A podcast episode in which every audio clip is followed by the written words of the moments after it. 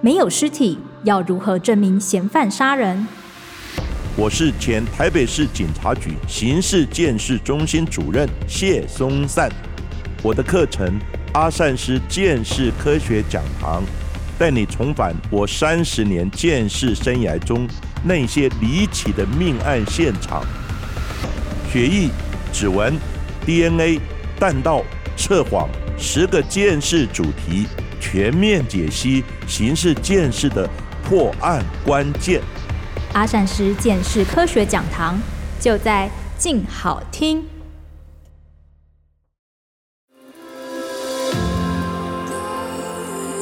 从他人的故事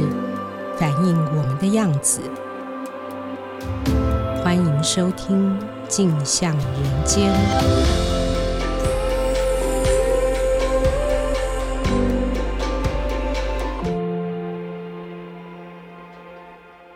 各位听众，大家好，欢迎收听由静好听与静周刊共同制作播出的节目《镜像人间》，我是节目主持人王景华。录音的这天呢，是我们开工第三天，在这里跟大家拜个晚年，祝福大家财源广进，事事圆满。今天节目的来宾是《镜周刊》人物主记者王思涵。思涵，先跟听众朋友问好跟拜年吧。各位听众，大家好，我是《镜周刊》人物组的记者思涵。那祝大家开工愉快，然后有一个爽朗，然后财源广进的一年。嗯，财源广进，思涵提到重点了。那我也想问思涵有没有财源广进？今年你还有领到压岁钱吗？今年还有，但是就是固定来自妈妈。哦，那你压岁钱往年都是怎么运用的？我大多是把压岁钱放在枕头底下，当做一个祝福，度过一整年这嗯哦很样。特别的用法。我知道很多人压岁钱，呃，不是存起来买东西花掉，有一些人好像会考虑把这笔钱拿来做投资。那做投资的话，我们知道传统的人可能会选择股票啊、基金啊，但现在也不少人会把投资标的转到加密货币。那思涵一直很关心加密货币相关的议题哦。最近他刚刚做了一个专题，在讨论这个加密货币风暴。我想请思涵跟听众朋友解释一下，呃，为什么会关心这个题目？这个专题大概是在讨论一些什么东西？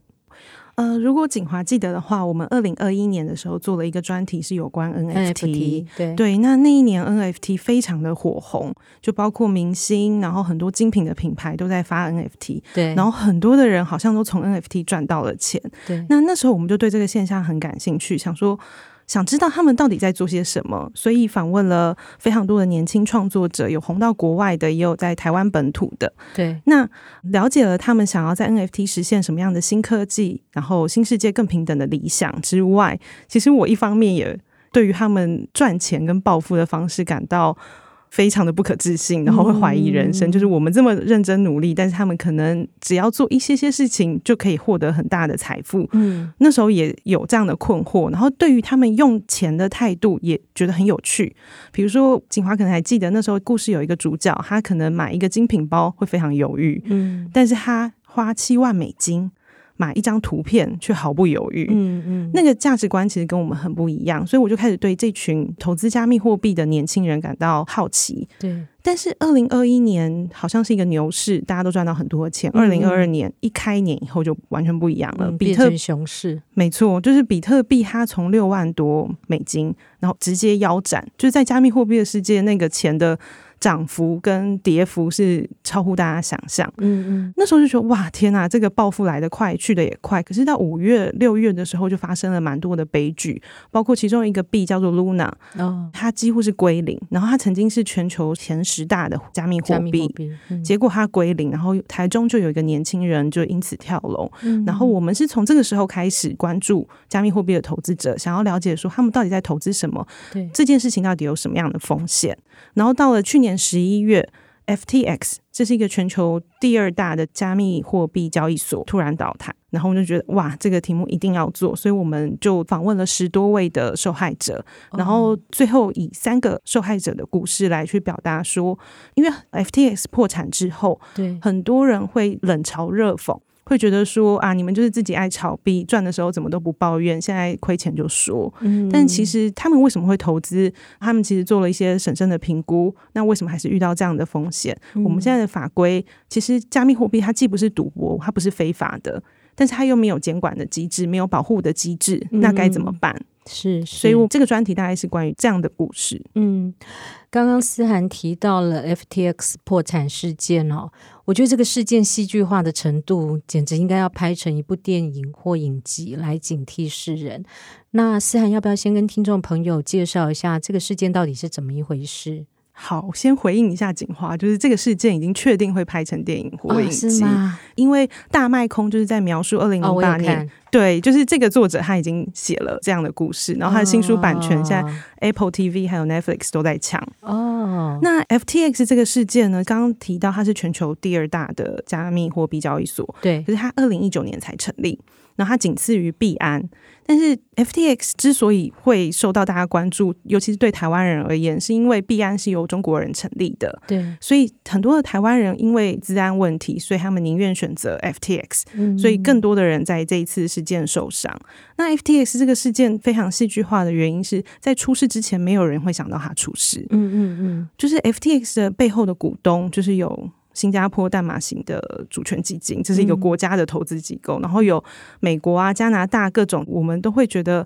他们一定会做很好的研究之后才投资的机构。嗯嗯然后 FTX 的创办人，媒体大概都称他为 SBF，他是一个爆炸头，嗯就是一个非常年轻，然后 MIT 毕业，然后他爸妈都是史丹佛的老师，嗯然后就像一个天才儿童，然后非常的希望可以服务他人，所以嗯他常常会去美国一些政府的监管单位游说说啊，加密货币交易这件事情应该要监管，嗯嗯所以大家都觉得这个是一个非常非常安全的交易所，嗯就没想到去年十一月的时候。一家加密货币的媒体报道，SBF 它另外一间公司的财务问题，嗯结果一连串引发 FTX 的挤兑，嗯十天之内，这间公司就宣布破产。嗯大家完全没有想到，很多人甚至还在最后几天觉得说：“你们到底干嘛这么焦虑？”嗯嗯不嗯，就是 FTX 不可能倒，它是全球第二大、欸我也查了一下资料，补充一下思涵的说法，如果有错，你再告诉我。他提到去年二零二二年十一月五号的时候，FTX 的资产估值那时候还高达一百五十亿美元，六天之后归零。那一百五十亿美元是什么概念呢？大概就是你可以想象一个国家，比如说蒙古，蒙古有三百万人口，地域非常广阔，然后有丰富的资源，它整个国家一年的 GDP 也就是这个数字，就这么大一笔钱，然后六天就没有了，所以就很可怕，这个史无前例的一个财富蒸发速度哦。这个事件看起来在全世界都是一个影响剧烈的事件。然后你刚刚又提到台湾人因为对币安有一个治安的顾虑，所以到底有多少人在 FTS 破产事件里面受害呢？目前 FTX 的新执行长递交给法院的报告是显示说，可能会有超过百万名的债权人。那全球有百万对名，全球是嗯百万名。然后在台湾呢，因为现在还没有确切的数字，哦我们还没有拿到报告，但是台湾的用户数占 FTX 是三趴。哦百分之三3%嗯然嗯，后如果不计一些免税天堂的国家的话，对，台湾其实是全球第七大的重灾区。哇，蛮严重的，对，，台湾跟香港是并列，就是亚洲算是最严重的国家这样子。哦，那的确是应该关注一下这个事件哦。我看了你采访到的受害人里面啊啦，有各式各样的人，其中有一个家庭主妇，有少年股神。家庭主妇的例子特别特别的惨烈哦。思涵先跟大家讲述一下这位主妇她的投资和遭遇到的事件，大概是怎么一回事。好，嗯、这位主妇她大概快要五十岁，嗯然后其实我们接触到他，然后以及说服他接受我们的访问，花了非常多的时间，因为他在 FTX 放了九百万，这九百万是他透过房子增贷来的。嗯他的夫家的家人都还不知道这件事，所以他非常的不希望曝光，然后不希望家人知道这件事，因为可能对老人家来说，他们是无法承受这样的打击。对，然后他之所以会把九百万放在一间加密货币的交易所，其实也是。大家可能会觉得说他想要赚钱，可是其实不是，他是那种台北一般的家庭，爸嗯妈都没有房子，然后他的父亲曾经投资股票，也是储蓄就全部都没了。嗯然后他的先生是一个一般上班族，大概年薪百万左右。嗯然后他们工作存钱十几年，好不容易在七八年前在台北近郊买了一个小房子，嗯但那个房贷其实每个月两万多，然后考量到他们接下来又要退休，那个金钱的压力是蛮大的。嗯那大家应该还记得，两年前大概疫情之后，整个投资市场是非常的好，嗯然后他就觉得说，嗯，我也要来做一些什么。然后那时候他觉得台股可能已经不太行了，现在进场会太晚。嗯然后在朋友的带领之下，他就进入加密货币交易的世界。嗯他是一个非常按部就班的人，他就一步一步的照着做，嗯然后也赚到了钱。他最多只亏了五万，赚最多有一百多万。嗯所以他就觉得哇，这是一个可行的方式，所以就跟家人先生商量，就把房子拿去增贷，然后把九百多万拿出来，开始做加密货币的交易。但是二零二二年大家就知道，就是景气开始不好，所以他的套利空间也变低了，所以他就想说，那我要把这笔钱放在 FTX，就是一间全世界都公认好的交易所，哦然后他想要去赚取那个五趴的利息，嗯但没想到他放进去没多久，因为他也知道说应该要分散风险，不应该把钱一次放在一个地方，他应该要分散风险。可是对因为那时候他妈妈突然生病，哦然后他就开始肩负照护的责任。对结果一个月过去，两个月过去，那时候他都就忙得昏天暗地，然后突然刷手机的讯息，才看到 FTX 破产。所以他嗯前面有风声的时候，他完全不知道。等他知道的时候，再去看他的账户，已经完全无法提领。哦天哪，那个冲击对一个家庭主妇来讲一定是很剧烈哦。对，我看了你的报道，才知道台湾币圈居然有一个非常厉害的少年币神。这位币神到底是谁呀、他受害的程度又是怎么样的？会称少年就是他非常年轻，今到底年几岁？十九岁， 然后他开始投资加密货币的时候才十二十三岁而已。国中生？对他国中就开始挖矿，大家这几年应该都有听过比特币这种加密货币挖矿。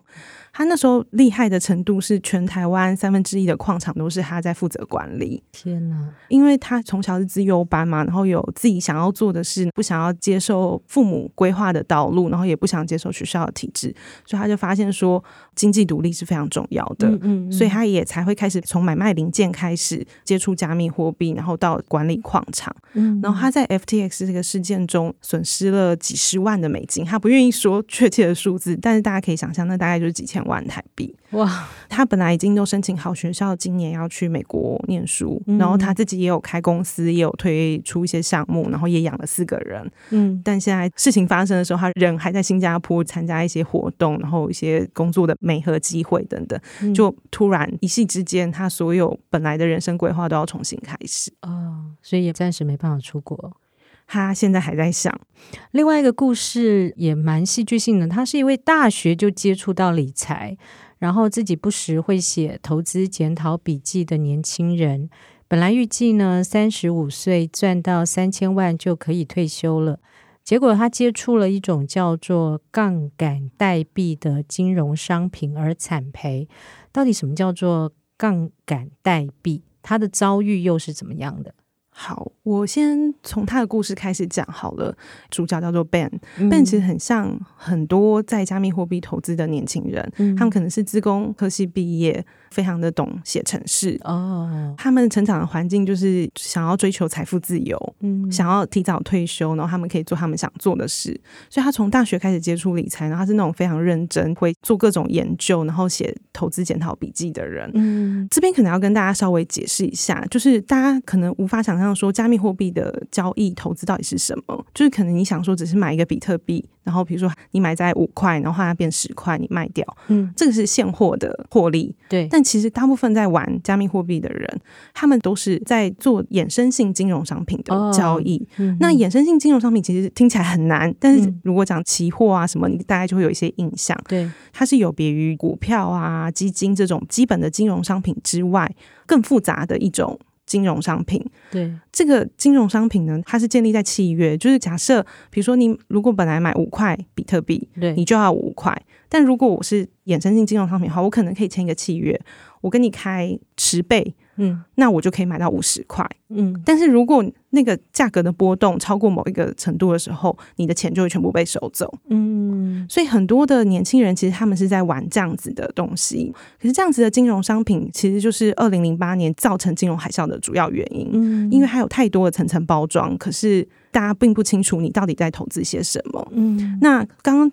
景华提到的杠杆代币就是类似这样子的产品，嗯就是加密货币投资的人常会说开杠杆，对，开杠杆你可以开到三十倍、五十倍、一百倍，但是你爆掉就是会有风险，这叫爆仓。嗯那杠杆代币它是限制你说你只能开三倍，嗯，那然后保证不会爆仓，哦，那保听证不会对，这爆样听起仓嗯来是不是很吸引人？我有获利三倍以上的可能性，对但是可是又又有不会安全性，，对，嗯所以在二零二二年景气比较不好的时候，他就把他所有的钱放在这个杠杆代币，哦，结果他没有注意到那个长长的说明书下面其实还有一个叫做磨损成本，就是当它的价格波动剧烈到一个什么样的程度的时候，它会有磨损成本，就是嗯我不会爆仓，但是我会扣你一些成本。然后那个长期累积下来，他本来想说我四百万放在里面，不管对怎么样，我可以等比特币的价格回来。可是实际上没有办法，因为在那个价格波动中，他的钱就慢慢没有了。哦，了解，了所以是一个解非常复杂，但是其实就是加密货币很多人正在玩的项目，这样。嗯嗯嗯嗯。另外，你这篇报道的副标题哦，就是“加密货币风暴下的监管难题”。我看了报道才晓得说，台湾目前针对加密货币其实是没有任何监管机制的哦。为什么会这样子？那其他国家又是怎么做的？其实现在大部分的国家都是有洗钱防治，因为要去追金流，这是蛮重要。然后台湾之所以会有虚拟通货洗钱防治法，嗯是因为如果你不加入这个，可能会受到国际上的制裁。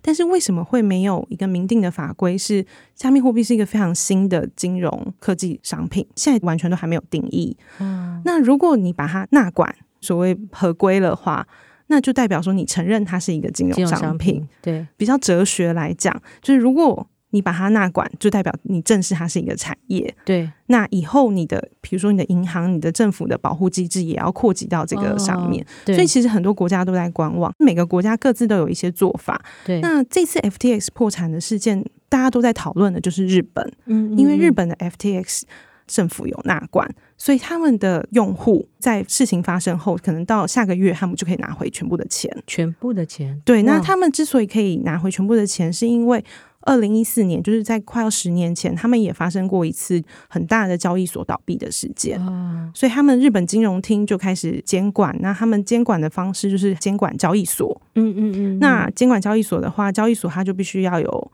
一些证明，然后要接受政府的查核。嗯那用户的钱就不会像 FTX 破产这样这么容易的被掏空，但是大家不知道。思翰，你自己做了这么多针对加密货币的研究，还有采访，你对于想要尝试加密货币投资的人有没有什么建议？说建议真的是 不敢，因为我自己做的投资也很少，嗯，所以嗯你有投资加密货币？我自己没有，哦，因为那个太复杂，所以我有放一些钱在里面，但是并没有真的投资。嗯嗯嗯应该是说，其实所有投资界大家都会讲 D Y O R，、嗯，就是 Do Your Own Research，、嗯就是你在投资前你一定要做好你的研究。对，然后我觉得从加密货币风暴这个事件来看，其实最重要最重要的就是你不要去杠杆，你不要去借哦钱。嗯嗯那个可能会做超出你能力的事情，可能之后会让你陷入很大的危机。嗯比起给一些投资建议，倒是觉得如果有人因为因此而负债，其实真的不用那么绝望。嗯其实我们后来有在接触一些，比如说卡债协会啊，或者什么。如果你有一些债务问题，如果是合法的，都可以找一些单位看能怎么样的去还款，嗯制定一个比较合理的还款计划，对对，就不用把自己想的就人生就没了这样子。嗯。提到财，我们刚开头就提到说，从小就说过年看到长辈就要讲恭喜发财。到了长大呢，我想很多人都是为了求发财，会急着拜财神庙，或者呢跟公庙要钱木，要发财水，要开玉米。那有人为了发财呢求神问卜，有人为了发财钻研各种投资理财的管道哦。想发财其实是人性，尝试投资理财，说起来也是一门应该值得好好研究的一个专业。只是对于新兴的加密货币，我觉得包括我自己在内啊，坦白说，真的是一知半解。可是如何让它的监管体制更健全，才不会让大家的发财梦变成一场噩梦哦？我觉得这是思涵这篇报道呼吁的重点，所以我非常非常谢谢思涵，让我学到了不少新知识，然后也算蛮有收获的。不知道大家是不是跟我有一样的感觉哦？最后，谢谢大家今天的收听。想知道更多人物故事和调查报道背后的故事，欢迎关注《镜周刊》的网站。那听完节目之后呢，如果您有任何意见回馈，欢迎留言告诉我们。请持续锁定由《镜周刊》与《静好听》共同制作播出的节目《镜向人间》，我们下次见，拜拜。拜拜。想听爱听，就在静好听。